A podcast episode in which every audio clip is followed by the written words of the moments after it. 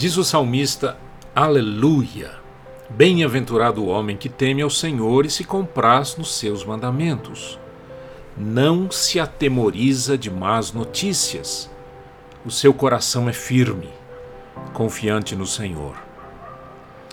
Qual é a primeira reação que você tem ao ouvir uma notícia ruim?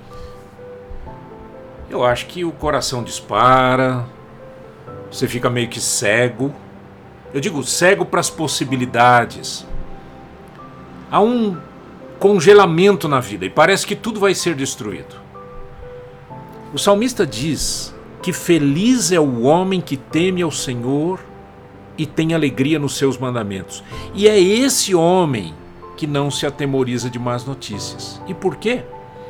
Porque ele confia em Deus e não se desvia da fé. Não permita que o seu coração corra solto diante das notícias.